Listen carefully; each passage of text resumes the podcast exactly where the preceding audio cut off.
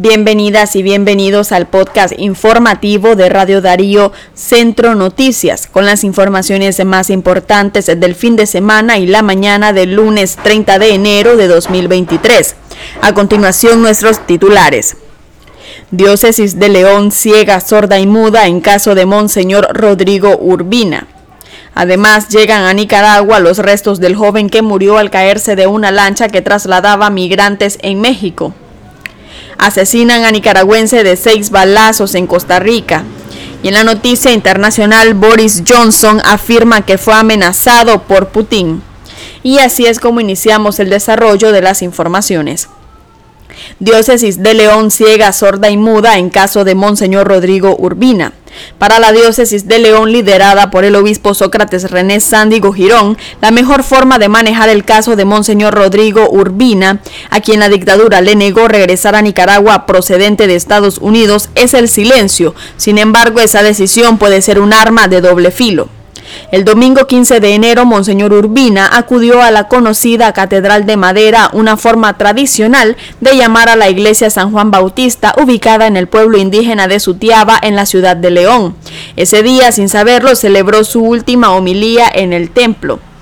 Mientras él esperaba regresar al país el 27 de enero y estar nuevamente en la iglesia el domingo 29, la decisión de dejarlo fuera de Nicaragua ya se había tomado y la de nombrar su reemplazo era tema de análisis. En otras informaciones, él llega a Nicaragua restos del joven que murió al caerse de una lancha que trasladaba migrantes en México. 40 días tuvieron que pasar para que la Fiscalía de Tabasco en México pudiera dictaminar mediante pruebas de ADN la identidad del joven nicaragüense Elvin Enoc Talavera Gudiel, de 23 años de edad, y poder enviar sus restos a Nicaragua. La noche de este domingo, 29 de enero, llegó su cuerpo sin vida a eso de las 7 de la noche vía terrestre. Así informó la organización Texas Nicaraguan Community a través de sus redes sociales. Después de más de un mes de trámites con la Fiscalía de Tabasco y solicitud de ADN para dictaminar la identidad del joven Elvin Enoch Talavera Gudiel, llegaron sus restos el día de ayer a las 7 de la noche por vía terrestre a Nicaragua, en donde le darán cristiana sepultura en la tierra que le vio nacer. En otras informaciones, dictadura permitirá a extranjeros entrar con cámaras fotográficas al país. La dictadura se echó para atrás y eliminó este viernes la restricción que había impuesto hace unos días la Dirección General de Servicios Aduaneros a los turistas para el ingreso de cámaras fotográficas cinematográficas a Nicaragua. Se elimina por decisión presidencial toda restricción a introducción de nuestros equipos fotográficos y de filmación a nuestro país. En horas de la tarde la DGA estará circulando el documento, dijo la, la vicepresidenta Rosario Murillo en su discurso de mediodía divulgado por los medios de comunicación oficialistas. Murillo señaló que cada vez hay más personas extranjeras que visitan el país para avistar aves, por ejemplo, y hacer documentales de las bellezas y naturaleza que ofrece Nicaragua. Y en sucesos asesinan a nicaragüense de seis balazos en Costa Rica. El nicaragüense Kelvin José Baquedano, de 35 años, fue asesinado de seis impactos de bala en su humanidad por parte de sujetos de identidad hasta ahora desconocida en la comunidad Santa Marta, provincia de Limón, en Costa Rica. La policía costarricense dijo que Kelvin José Romero se transportaba en su bicicleta cuando fue interceptado por los malhechores que le privaron de la vida y luego huyeron del lugar. En otras informaciones, asesino de la joven nicaragüense Angie Díaz llora en corte tras aumentarle la fianza. En plena audiencia en una corte de Texas, Jared Dicus, que es acusado de apuñalar y decapitar a su esposa nicaragüense Angie Díaz, lloró cuando la fiscalía solicitó aumentar la fianza a un millón de dólares.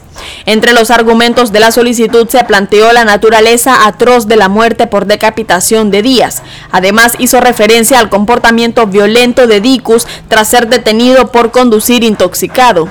Dicus, de 21 años, fue arrestado el pasado 11 de enero en la vivienda que compartía con la víctima luego de que confesara el crimen, cuyo móvil hasta ahora se desconoce.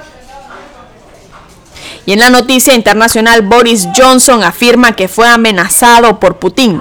El ex, primer ministro británico Boris Johnson dijo que el presidente Vladimir Putin no parecía tomar en serio la posibilidad de evitar la guerra días antes que Rusia invadiera Ucrania.